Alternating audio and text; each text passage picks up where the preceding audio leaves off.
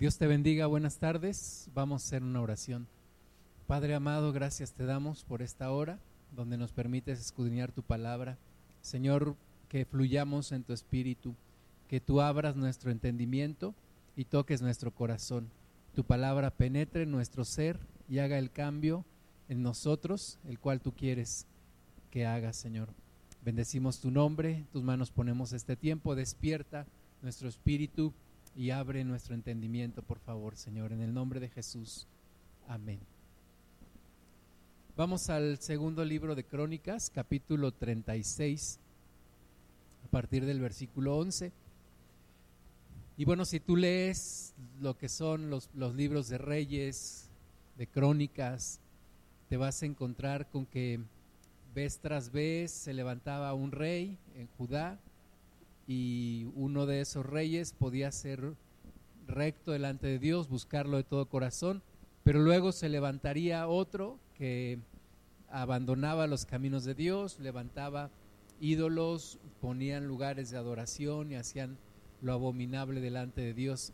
Y de repente otra vez se volvía a levantar un rey recto, venía un tiempo de arrepentimiento, pero cuando ese rey moría, se levantaba otro y otra vez lo mismo. Entonces, Estuvo así toda la historia, tú puedes leerla en estos libros, crónicas o en reyes, y verás cómo había una inestabilidad, pero la tendencia al final era que el pueblo se iba alejando de Dios, incluso ya de los últimos reyes, aunque se convertían a Dios, dice la Biblia, que el pueblo seguía haciendo lo abominable delante de Dios. Entonces, esa es la historia del, pueblo de, de Judá y también es la historia de la humanidad, cómo nos vamos deteriorando, como en general la gente se va alejando de Dios y aunque hay personas que se arrepienten y vuelven a Dios, la tendencia en general es a que todo esto se va deteriorando y se va se va alejando la gente de Dios, pero también en nuestra propia vida. Hay momentos donde nos acercamos a Dios, nos arrepentimos, pero hay momentos en donde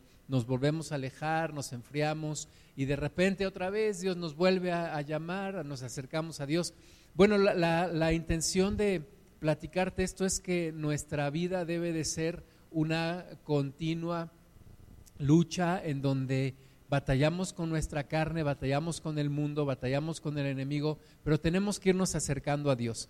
Pero bueno, regresando a segundo libro de Crónicas 36, ya era el final de, este periodo de los reyes y estamos acercándonos a un momento en el cual el reino de Judá va a ser llevado cautivo eh, a Babilonia. Segunda, segundo de Crónicas 36, 11 dice, de 21 años era Sedequías cuando comenzó a reinar y 11 años reinó en Jerusalén e hizo lo malo ante los ojos de Jehová su Dios. Y no se humilló delante del profeta Jeremías, que le hablaba de parte de Jehová. Entonces, Sedequías es uno de esos reyes que hace lo malo delante de Dios. Y Dios mandaba al profeta eh, Jeremías, pero dice aquí que no se humilló delante, delante del profeta, pero el profeta era solamente un enviado de Dios, entonces podemos decir que no se humilló delante de Dios y siguió haciendo lo malo delante de Dios. Segundo de Crónicas 36, 13, se rebeló a sí mismo contra el rey Nabucodonosor, al cual había jurado por Dios y endureció su cerviz y obstinó su corazón para no volverse a Jehová, el Dios de Israel. También todos los principales sacerdotes y el pueblo aumentaron la iniquidad, siguiendo tras todas las abominaciones de las naciones y contaminando la casa de Jehová, la cual él había santificado en Jerusalén. Entonces, obstinó su corazón, siguió en su mal camino, pero no solamente él, sino también dice que los sacerdotes y en general todo el pueblo incrementaron la iniquidad delante de Dios, hicieron lo malo delante del Señor, tomaron prácticas de los pueblos alrededor y pues contaminaron, dice la casa de Jehová, la cual él había santificado en Jerusalén. Versículo 15 y Jehová, el Dios de sus padres, envió constantemente palabra a ellos por medio de sus mensajeros, porque Él tenía misericordia de su pueblo y de su habitación. Mas ellos hacían escarnio de los mensajeros de Dios y menospreciaban sus palabras, burlándose de sus profetas hasta que subió la ira de Jehová contra su pueblo y no hubo ya remedio. Entonces Dios estuvo enviando mensajeros, profetas, para que hablaran al pueblo, para que se arrepintieran, hablaran al rey, para que volviera de su mal camino. Pero ellos se burlaban de los profetas, les hacían escarnio, no les hacían caso, no los escuchaban, incluso los maltrataban. Y entonces la ira de Dios se encendió y dice al final de estos versículos que hemos leído, ya no hubo remedio. Ya no hubo remedio porque entonces seguía el siguiente paso, porque siempre Dios primero habla, envía mensajeros, pero si no hay respuesta, entonces el siguiente paso, y el siguiente paso era ya la cautividad. Versículo 17, por lo cual trajo contra ellos al rey de los caldeos, que mató a espada a sus jóvenes en la casa de su santuario, sin perdonar joven ni doncella, anciano ni decrépito. Todos los entregó en sus manos. Asimismo, todos los utensilios de la casa de Dios, grandes y chicos, los tesoros de la casa de Jehová y los tesoros de la casa del rey y de sus príncipes, todo lo llevó a Babilonia. Y fue el principio del fin. Eh, y, Judá dejó de ser un reino independiente de otros pueblos, dejó de ser, dejaron de ser libres, empezaron a ser subyugados, eh, llegaron los caldeos, dice aquí, invadieron, destruyeron, saquearon, entre otras cosas, la casa de Dios, no respetaron la casa de Dios, la saquearon, tomaron los tesoros de la casa real y todos se lo llevaron a Babilonia. Versículo 19, y quemaron la casa de Dios y rompieron el muro de Jerusalén y consumieron a fuego todos sus palacios y destruyeron todos sus objetos deseables. Los que escaparon de la espada, fueron llevados cautivos a Babilonia y fueron siervos de él y de sus hijos hasta que vino el reino de los persas, para que se cumpliese la palabra de Jehová por boca de Jeremías, hasta que la tierra hubo gozado de reposo, porque todo el tiempo de su asolamiento reposó, hasta que los setenta años fueron cumplidos. Entonces, es una historia triste para los que podemos identificarnos con, con el pueblo de Dios, porque quemaron la casa de Dios, ¿verdad? Y, y a veces uno se pregunta, bueno, ¿cómo Dios permitió todo esto? ¿Y cómo, cómo Dios envió todo esto? Bueno, vamos a ver que todo esto tiene una lógica en Dios. Muchas veces nuestra lógica es diferente a la lógica de Dios, y no, nuestra fe no se basa en la lógica, pero vamos a entender el cuadro completo de lo que Dios estaba haciendo. Primero, un pueblo que era rebelde, un pueblo que se rebeló contra Dios y Dios envió profeta tras profeta, no entendieron, vino la calamidad, sabemos que cuando nos salimos de la protección de Dios, el diablo viene y hace de las suyas. Y este pueblo se salió de la cobertura de Dios, se expuso a lo que el enemigo les quería hacer y fueron subyugados, fueron cautivados por un, por un imperio. Y aquí hablamos de que ya el, el reino de Israel, las otras tribus habían sido ya cautivadas por el imperio de Asiria, luego vino Babilonia y luego vinieron los persas. Entonces hablamos ahí de tres imperios que, que uno tras otro fueron fueron tomando dominio y finalmente hasta los días de Cristo vemos también el imperio romano. Entonces vemos cómo el, pueblo de Dios se fue cautivado, eh, ahí estaba pasando todo esto, era triste leer, es triste leer aquí que esta gente sin conocimiento de Dios entra a la casa de Dios, rompe los muros de Jerusalén, queman el templo, ese templo que tú puedes leer también cómo Salomón lo había levantado con toda majestuosidad, con todo lujo, no había eh, escatimado en todo el material que había eh, ocupado para ese templo, pero vienen estos de Babilonia, los caldeos, queman la casa, saquean la casa, rompen el muro, los muros de Jerusalén, y se llevan, a muchos los matan, y a los que sobreviven los llevan cautivos a Babilonia. Pero siempre hay una esperanza y siempre Dios tiene algo nuevo. Eh, Job dice que como planta nueva. Y algo nuevo que venía, dice aquí al final de los versículos que leímos, en el versículo 21, que Jeremías había ya profetizado que serían 70 años, 70 años de cautiverio. Entonces, Dios siempre da una esperanza y Dios no es que nos quiere destruir. Eh, tenemos todavía el tiempo de gracia, estamos viviendo un tiempo de gracia, los tiempos se están acortando, pero Dios no quiere destruirnos, no es el tiempo aún de destruir esta tierra y de destruirnos a nosotros. Pero Dios tiene algo nuevo que quiere hacer. Para poder empezar algo nuevo hay que terminar un capítulo. Para todo inicio requiere un fin. Y Dios está diciendo que se tenían que cumplir 70 años de cautiverio. Vamos a seguir leyendo, versículo 22.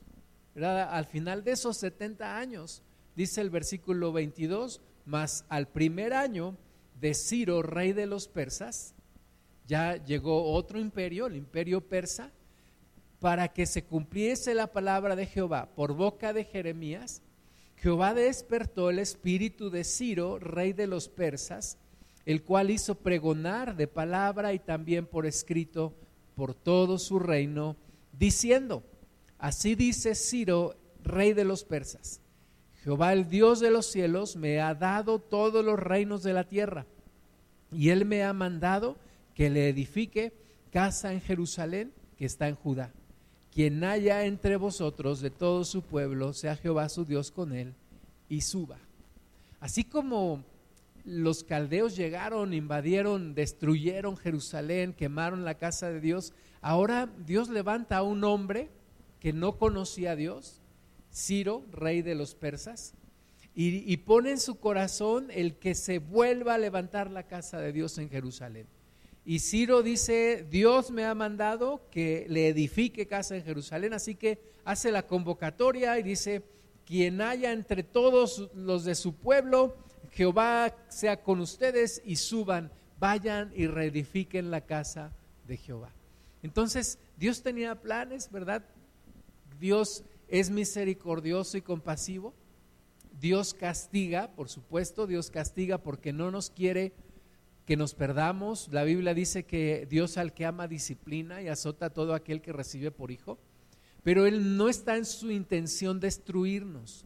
Así como cuando nosotros disciplinamos a nuestros hijos, no lo hacemos o no lo debemos hacer desde nuestra ira o desde nuestro enojo, sino para una forma de transformar sus corazones, transformar sus vidas. Dios está haciendo algo que aunque es doloroso, Dios tiene un plan y está ahora haciendo algo increíble porque nadie se podría imaginar que un emperador como Ciro diera la orden para reedificar la casa de Dios. Podríamos esperarlo de alguno de los judíos que se levantara y dijera, Dios me ha dicho esto, pero del rey Ciro, de, de Ciro, rey de los persas, sería como como, algo que nunca nos hubiéramos imaginado, pero Él da la orden y así que empieza una nueva etapa en el pueblo de Dios. Y muchas veces tenemos que experimentar el castigo, la disciplina, para poder apreciar lo que tenemos, para poder valorar lo que tenemos y nuestra actitud tiene que cambiar. Algo dentro de nuestro corazón se tiene que romper, algo de nuestro corazón tiene que ser tocado para que haya un cambio en nosotros y el pueblo, una parte al menos, lo había entendido. Vamos ahora al libro de Esdras, eh, más o menos eran, era por ahí del año 500 antes de Cristo, más o menos. Esdras 1.5 dice, entonces se levantaron los jefes de las casas paternas de Judá y de Benjamín, y los sacerdotes y levitas, todos aquellos cuyo espíritu despertó Dios, para subir a edificar la casa de Jehová, la cual está en Jerusalén. Y todos los que estaban en sus alrededores les ayudaron con plata y oro, con bienes y ganado, y con cosas preciosas, además de todo lo que se ofreció voluntariamente.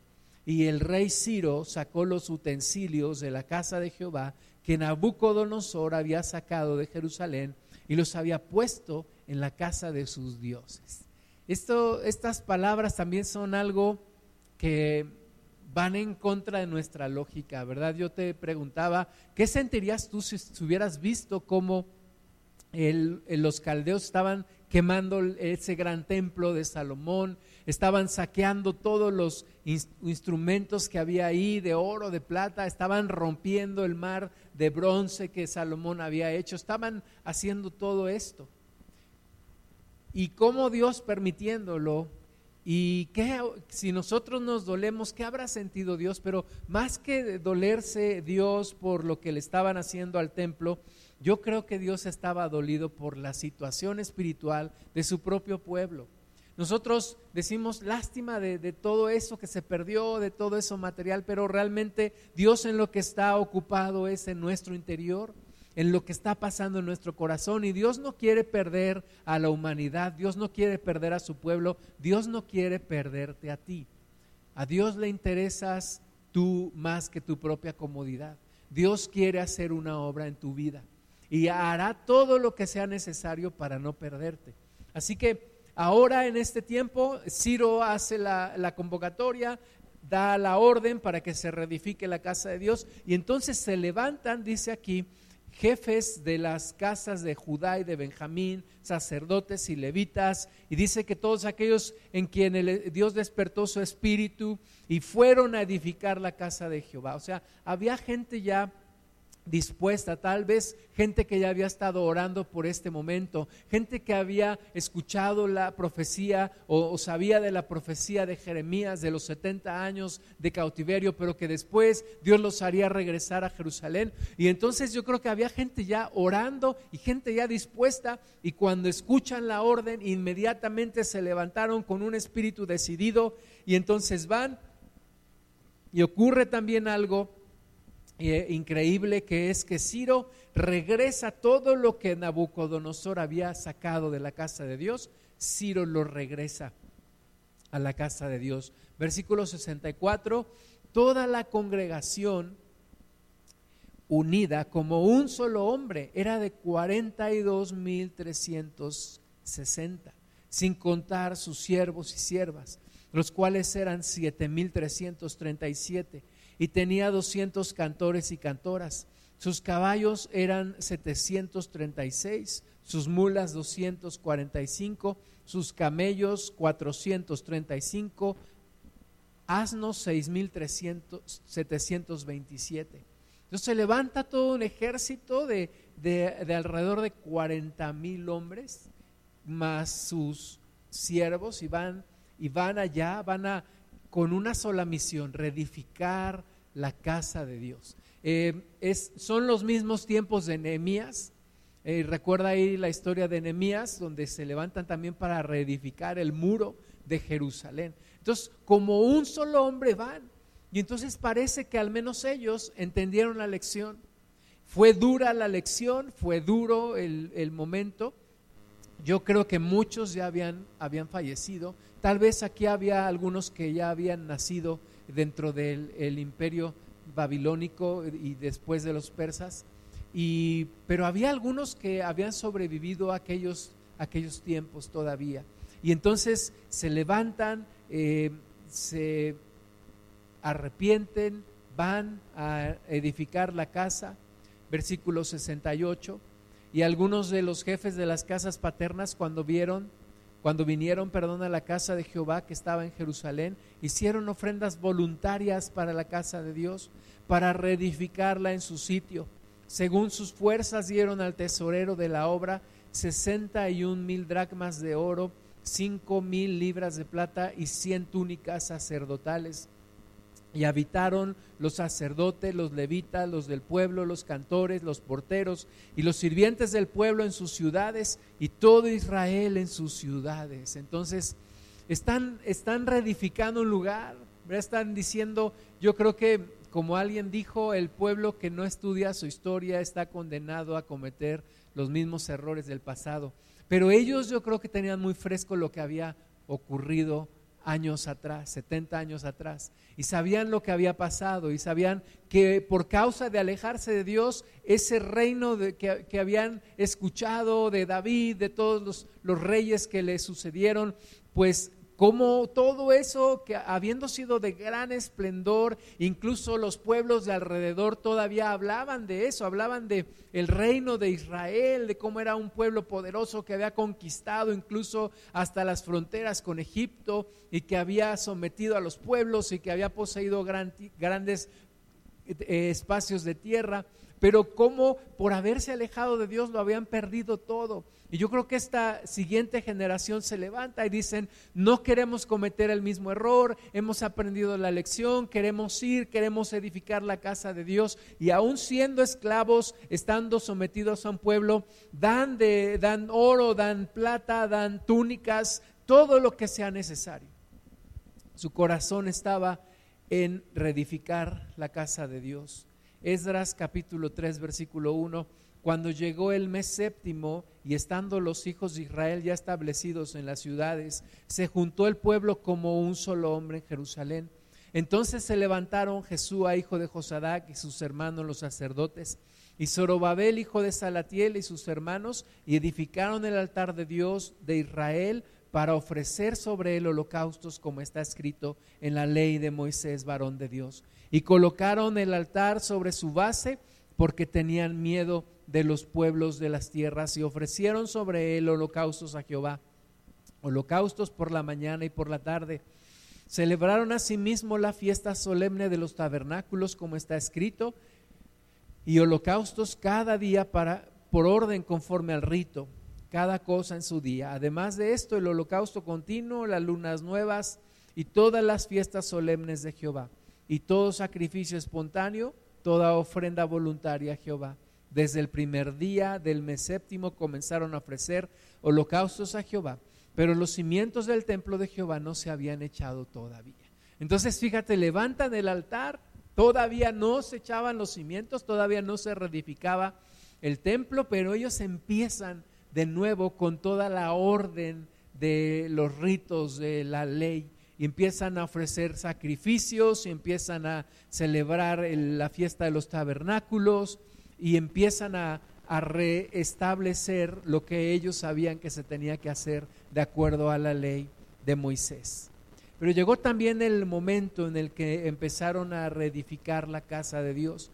Esdras 3:8, en el segundo año de su venida a la casa de Dios en Jerusalén, en el mes segundo, comenzaron Zorobabel, hijo de Salatiel, Jesús, hijo de Josadac, y los otros sus hermanos, los sacerdotes y los levitas, todos los que habían venido de la cautividad a Jerusalén, y pusieron a los levitas de 20 años arriba para que activasen la obra de la casa de Jehová. Jesúa también, sus hijos y sus hermanos, Cadmiel y sus hijos, hijos de Judá, como un solo hombre asistían para activar a los que hacían la obra en la casa de Dios, junto con los hijos de Ednadad, sus hijos y sus hermanos levitas. Entonces empiezan también ya habían empezado con el ministerio de lo que se había requerido por la ley de Moisés y ahora empiezan a levantar la casa de Dios, empiezan a hacer la obra física. Y dice varias ocasiones que lo hacían como un solo hombre, como un solo hombre. Estaban enfocados, estaban en el mismo sentir, el propósito de Dios estaba en sus corazones, el Espíritu Santo había actuado en sus vidas y estaban enfocados a hacer esta obra capítulo 3 de Esdras, versículo 10, y cuando los albañiles del templo de Jehová echaban los cimientos, pusieron a los sacerdotes vestidos de sus ropas y con trompetas y a los levitas, hijos de Asaf, con címbalos para que alabasen a Jehová según la ordenanza de David, rey de Israel. Y cantaban alabando y dando gracias a Jehová y diciendo, porque Él es bueno, porque para siempre su misericordia sobre Israel y todo el pueblo aclamaba con gran júbilo, alabando a Jehová, porque se echaban los cimientos de la casa de Jehová. Qué hermoso momento. Mientras unos hacían los sacrificios, otros alababan a Dios porque se levantó no solamente la ordenanza de Moisés, sino también la ordenanza de David, porque se empezaron a levantar los que cantaban, los que tocaban los instrumentos. Entonces imagínate ahí unos haciendo los holocaustos, otros alabando a Dios y otros trabajando en la obra, en la obra física ahí con las piedras y todo, poniendo los cimientos y levantando la casa de Dios pero debió haber sido un momento muy emocionante y para los que estaban ahí yo creo que no lo podían creer, aunque de nuevo Jeremías lo había profetizado, pero ellos lo estaban viendo con sus ojos, estaban viendo cómo se estaba volviendo a levantar aquello que los caldeos habían destruido, que habían saqueado, que habían quemado, y ahora se está volviendo a levantar delante de sus propios ojos. Están cantando a Dios, están alabando a Dios, están con los instrumentos y todo esto. Versículo 12 y muchos de los sacerdotes, de los levitas y de los jefes de casas paternas, ancianos que habían visto la casa primera. Imagínate esa gente, gente de edad avanzada. Yo no sé qué edad tenían cuando vieron la primera casa, el templo de Salomón en su majestuosidad y tal vez habían ido ahí con sus padres o con sus familias y lo habían conocido y ahora estaban ahí, eran ancianos, era gente de edad avanzada y ellos habían visto, dice la casa primera, viendo echar los cimientos de esta casa, lloraban en alta voz, mientras muchos otros daban grandes gritos de alegría y no podía distinguir el pueblo el clamor de los gritos de alegría, de la voz del lloro, porque clamaba el pueblo con gran júbilo y se oía el ruido hasta de lejos. ¿Por qué lloraban estos ancianos? Dice que eran los que habían visto la majestuosidad del templo de Salomón y ahora habían visto cómo se, había saqueado y cómo lo habían derribado y cómo lo habían quemado. Y ahora estaban viendo que se volvían a echar los cimientos para volver a levantar un templo. Y lloraban. Y otros gritaban de alegría, pero ellos lloraban. ¿Por qué lloraban? Más adelante nos, nos dice por qué, por qué ellos lloraban, pero ahora en, en, el libro de Ageo. Y es como recordar y decir cuánto teníamos y cuánto dejamos perder. Es como si de repente tú en, en, alguno de esos momentos que estás en comunión con Dios piensas en Adán y dices, Adán, ¿cómo fuiste a perder esta comunión con Dios? Y cómo ahora yo me encuentro aquí en medio de este mundo y por gracia de Dios estoy volviendo a encontrarme con mi Dios, estoy volviendo a tener comunión con Dios. Pero ¿cómo fue posible que tanto tiempo alejado de Dios y y de repente te viene el, llanto y dices, Señor, eres bueno, me rescataste. Yo creo que un sentimiento, por una parte un sentimiento así, habían estos ancianos que estaban observando todo esto que estaba ocurriendo. Pero también dice Ageo 2.1, en el mes séptimo, a los 21 días del mes, vino palabra de Jehová por medio del profeta Ageo diciendo, habla ahora a Zorobabel, hijo de Salatiel, gobernador de Judá, y a Josué, hijo de Josadac, sumo sacerdote, y al resto del pueblo diciendo, ¿quién ha quedado entre vosotros que haya visto esta casa en su gloria primera? ¿Y cómo la veis ahora? Dios le está diciendo, a ver, de entre ustedes, pueblo, ¿quién de ustedes llegó a ver el templo de Salomón? Y yo creo que estaban ahí los ancianos que estaban llorando. Y, Dios dice, ¿quién de ustedes vio la casa primera? ¿Quién de ustedes vio el templo de Salomón? Y ahora están viendo esta que están edificando. ¿Y cómo la ven ahora? ¿Cómo comparan aquel templo glorioso de Salomón con este que ahora han edificado? Y Dios mismo dice, ¿no es ella como nada delante de vuestros ojos? Y yo creo que unos lloraban porque decían, ¿cómo? Después de haber tenido ese templo tan grande, tan majestuoso, tan lujoso, tan hermoso, ahora llegamos a tener este pequeño templo, no se compara, no, no hay comparación. Y lloraban y decían, ¿qué es lo que hemos perdido? ¿Qué es lo que hemos hecho? ¿Cómo, lo, cómo fue posible que hubiera sucedido todo esto? Y estaban llorando esos, esos ancianos y de repente nos pasa algo similar a los que ya llevamos un camino del Señor y, a veces pensamos en cómo era antes la iglesia y, y, cómo había avivamiento y cómo pasaban las cosas y decimos, ¿y cómo ahora nos hemos convertido en esto? ¿Y cómo es posible? ¿Dónde nos descuidamos? ¿Dónde desviamos el camino? ¿Qué fue lo que pasó? Pero Dios está ahí preguntando y está esperando una, una respuesta y ocasionando una reflexión. Ageo 2:4. Pues ahora, Zorobabel, esfuérzate, dice Jehová. Esfuérzate también, Josué, hijo de Josadac, sumo sacerdote, y cobrad ánimo, pueblo todo de la tierra, dice Jehová. Y trabajad, porque yo estoy con vosotros, dice Jehová de los ejércitos, según el pacto que hice con vosotros cuando salisteis de Egipto Así mi espíritu estará en medio de vosotros, no temáis, porque así dice Jehová de los ejércitos. De aquí a poco yo haré temblar los cielos y la tierra, el mar y la tierra seca, y haré temblar a todas las naciones, y vendrá el deseado de todas las naciones, y llenaré de gloria esta casa, ha dicho Jehová de los ejércitos.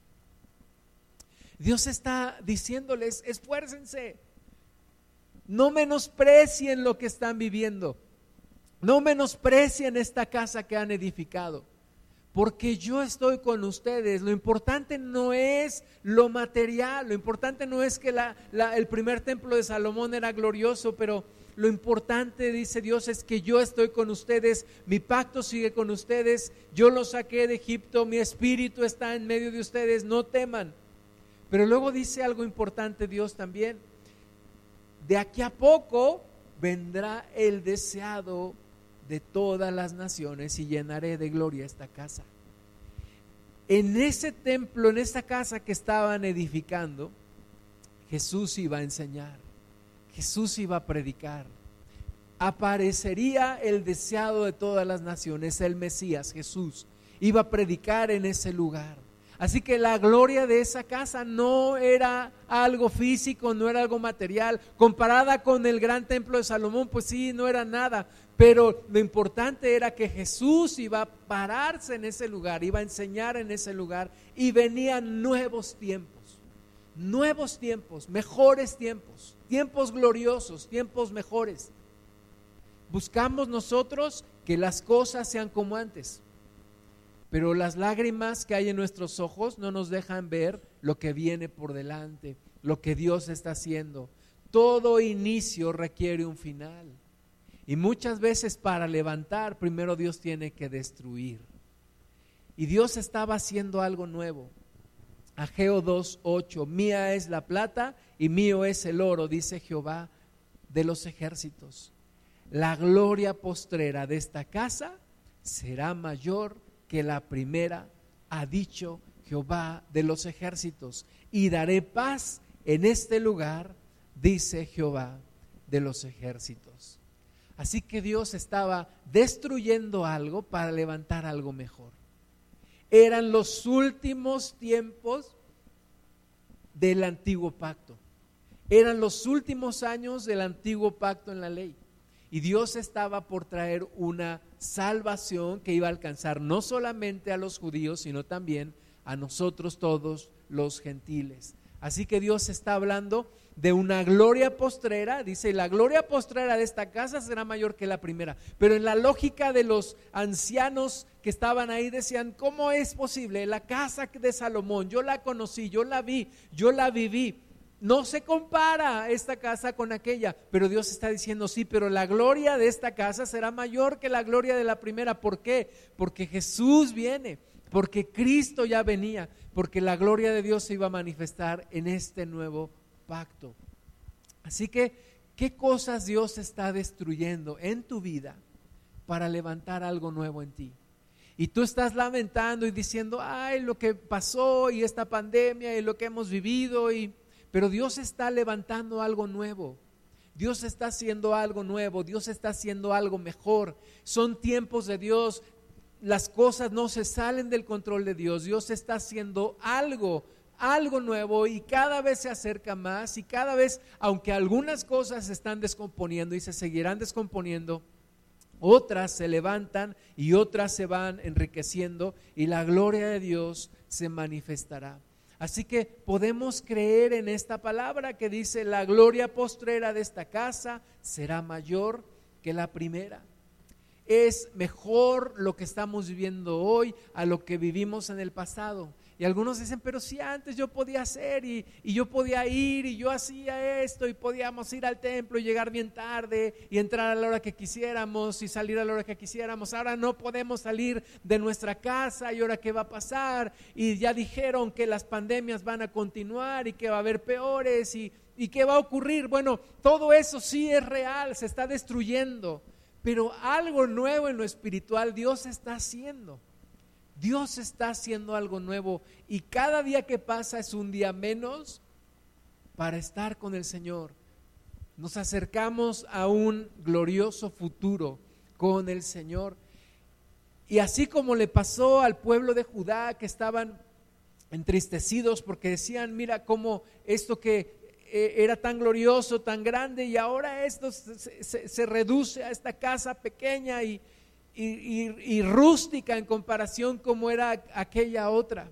Sí, pero venía algo espiritual mejor, la presencia de Dios. Ya no tenías que ir al tabernáculo, ya no tenías que ir al templo para estar en comunión con Dios. Venía el Espíritu Santo, venían tiempos mejores. Hebreos dice que es un mejor pacto basado en mejores promesas. Venía algo mucho mejor. Hebreos 8:13, hablando del antiguo pacto con el nuevo pacto, dice, al decir nuevo pacto, ha dado por viejo al primero. Y lo que se da por viejo y se envejece está próximo a desaparecer.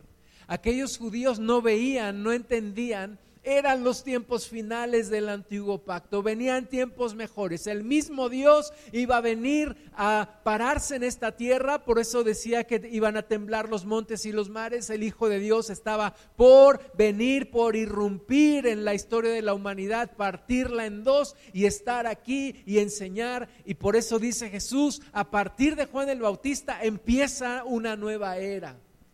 Son unos nuevos tiempos y aún la historia de la humanidad se partió en dos, antes de Cristo y después de Cristo. Venían nuevos tiempos, un nuevo pacto. El pacto anterior se envejeció y estaba próximo a desaparecer. Y vino este nuevo pacto en nuestro Señor Jesucristo. Y era lo que Dios estaba haciendo. Y tal vez en ese entonces no lo entendían aquellos, aquellos ancianos, aquellos judíos. Isaías 43, 18. No os acordéis de las cosas pasadas, ni traigáis a memoria las cosas antiguas. He aquí que yo hago cosa nueva, pronto saldrá la luz, ¿no la conoceréis? Otra vez abriré camino en el desierto y ríos en la soledad. Las fieras del campo me honrarán, los chacales y los pollos del avestruz, porque daré aguas en el desierto, ríos en la soledad, para que beba mi pueblo, mi escogido. Este pueblo he creado para mí, mis alabanzas publicará. Al final eso es lo que Dios quiere que publiquemos sus alabanzas, que seamos de Él, que nuestro corazón sea para Él. Así que no debemos tener miedo de lo que está ocurriendo ahora, debemos gozarnos en el Señor, Dios sigue con nosotros, su Espíritu sigue con nosotros, así que hay que gozarnos, dice aquí Dios, no te acuerdes de las cosas pasadas. No traigas a la memoria las, las cosas antiguas. Estoy haciendo algo nuevo pronto, dice, lo vas a conocer, pronto saldrá a la luz. Y todo esto que estamos viviendo ahora, Dios está haciendo algo nuevo. Dios está destruyendo cosas, sí. Dios está juzgando a los dioses de este mundo, sí. Pero Dios está haciendo algo nuevo para su pueblo. Nos volverá a abrir camino en el desierto y ríos en la soledad ríos en la soledad. Me decía mi esposa en días pasados, esta generación es de la que más se habla en la Biblia. Jesús habló de todo lo que estamos viviendo ahora. Es maravilloso vivir en este tiempo, porque veremos cosas grandes de Dios, estamos viendo ya cosas maravillosas de parte de Dios. Estamos viendo también como algunas personas que, que era difícil para nosotros creer que se iban a acercar a Dios, se están acercando a Dios. Y uno dice, ¿en serio me estás diciendo eso que me estás diciendo? Sí, Dios está haciendo cosas nuevas, Dios está haciendo grandes cosas. Este pueblo, dice Dios, he creado para mí, mis alabanzas publicará. Dios nos creó para Él, no para que vivamos independientemente de Él. Dios nos creó para Él. Levítico 26, 9.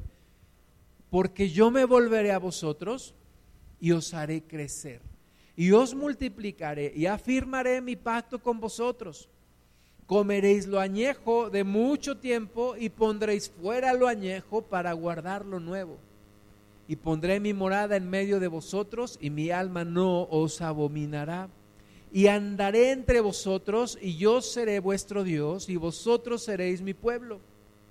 Yo Jehová, vuestro Dios, que os saqué de la tierra de Egipto, para que no fueseis sus siervos, y rompí las coyundas de vuestro yugo y os he hecho andar con el rostro erguido. Entonces Dios está diciendo aquí, vas a comer lo añejo de mucho tiempo, pero luego pondrás fuera lo añejo para guardar lo nuevo.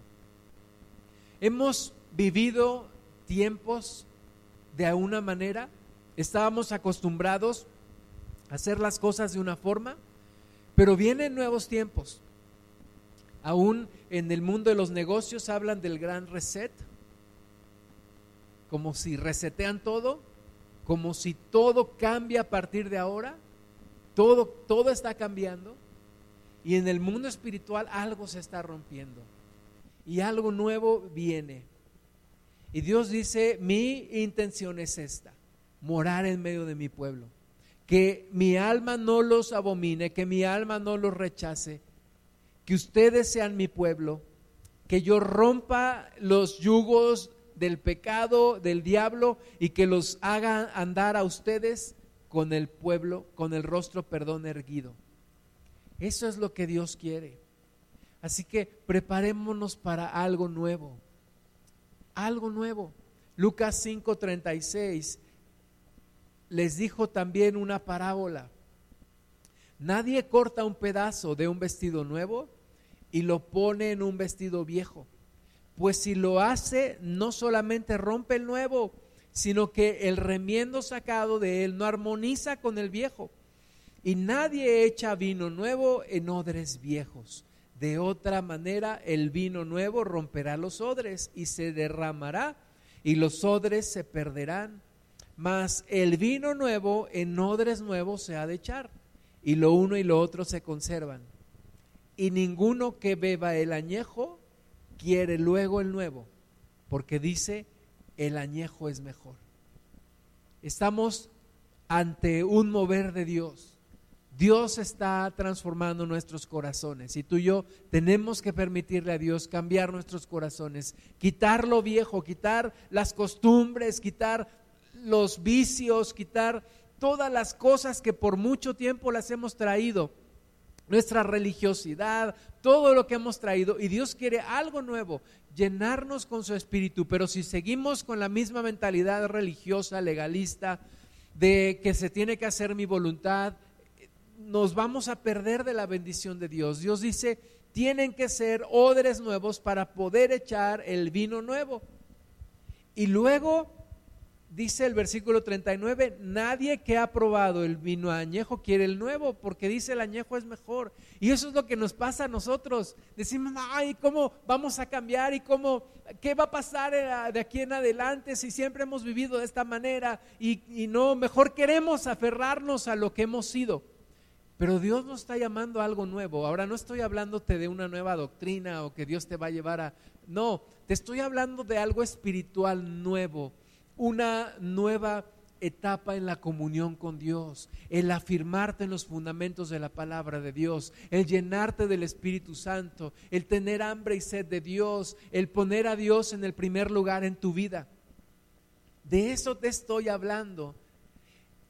Desgraciadamente los religiosos no pudieron entender a Jesús seguían atados a la tradición, a los ritos. Hebreos nos habla que seguían atados a las comidas, a las celebraciones de las lunas, de las fiestas. Pero Jesús venía a traer algo nuevo y ellos no lo entendieron. Y desgraciadamente el vino nuevo que entró en los odres viejos, los odres se rompieron y el, vino se derramó. Y no pudieron entender lo que Jesús estaba trayendo. Y se perdieron. Pero aquellos que vinieron aceptando el propósito de Dios, entraron en una nueva etapa en sus vidas. Segunda de Pedro 3:11. Puesto que todas estas cosas han de ser desechas, ¿cómo no debéis vosotros andar en santa y piadosa manera de vivir? Esperando y apresurándoos para la venida del día de Dios en el cual los cielos encendiéndose serán deshechos y los elementos siendo quemados se fundirán. Pero nosotros esperamos, según sus promesas, cielos nuevos y tierra nueva, en los cuales mora la justicia. Y estamos viendo hoy en día cómo el planeta se está acabando. La Biblia dice que la tierra se envejecería como trapo viejo.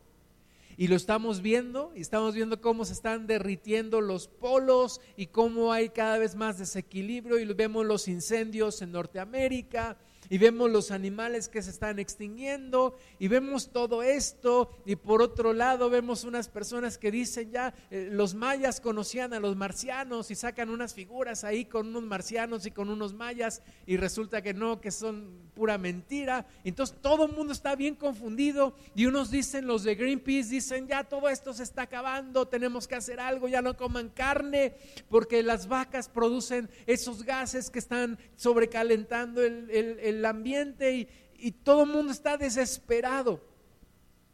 Pero Pedro nos dijo desde hace dos mil años, todas estas cosas van a ser desechas.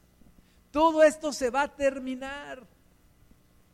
Y sí es cierto, a veces uno dice, Señor, pero qué hermosa creación que tú hiciste y veo los cielos y veo los cerros y veo el mar y, y Señor, pues sí, qué lástima que esto se va a acabar, pero viene algo mejor viene algo mucho mejor y yo me imagino, si esto es hermoso, cuán hermoso será en donde nos vas a llevar. Cuán hermoso es donde vamos a estar contigo. Y uno se aferra a su cuerpo y dice, no, que no envejezca y pórtate bien cuerpo y le pegas y dices, ¿cómo es posible que estoy así? Y quieres, pero todo esto se va desgastando porque algo nuevo Dios está generando el hombre interior se está renovando. Así que el Espíritu Santo dice aquí a través de Pedro, nosotros esperamos cielos nuevos y tierra nueva. No nos aferramos a esto, no nos aferramos al pasado, no nos aferramos a lo que hemos vivido. Por delante hay algo mejor. Por delante hay algo mucho mejor. No tenemos que tener miedo a seguir caminando, porque lo que viene por delante es mucho mejor, aunque para muchos sea peor, porque van a decir es que ya no vamos a poder hacer lo que antes hacíamos, ya no vamos a poder ir a las fiestas como antes con plena libertad, ir a los antros y estar con plena libertad ahí, ir a, las, a, los estadios y por ahora siempre vamos a tener temor de contagiarnos y no sé qué, y etcétera. Pero, pero algo nuevo viene, algo nuevo viene de parte de Dios. Y es lo que tú y yo tenemos que buscar. Vamos a orar, Señor, entregamos nuestra vida delante de ti. Entregamos nuestros pensamientos a ti, Padre. Perdónanos muchas veces por renegar de ti, por decir que los tiempos pasados eran mejores, pero tu palabra dice que cuando uno dice eso, siempre comete un error. Señor, gracias por lo que viene. Gracias por lo que estás haciendo. Gracias por lo que estás haciendo en mí. Señor, no me permitas aferrarme al pasado. No me permitas querer que las cosas se hagan a mi manera. Señor, no permitas que yo esté peleando contigo, esté resistiendo contigo, porque al final siempre saldré perdiendo si peleo contigo.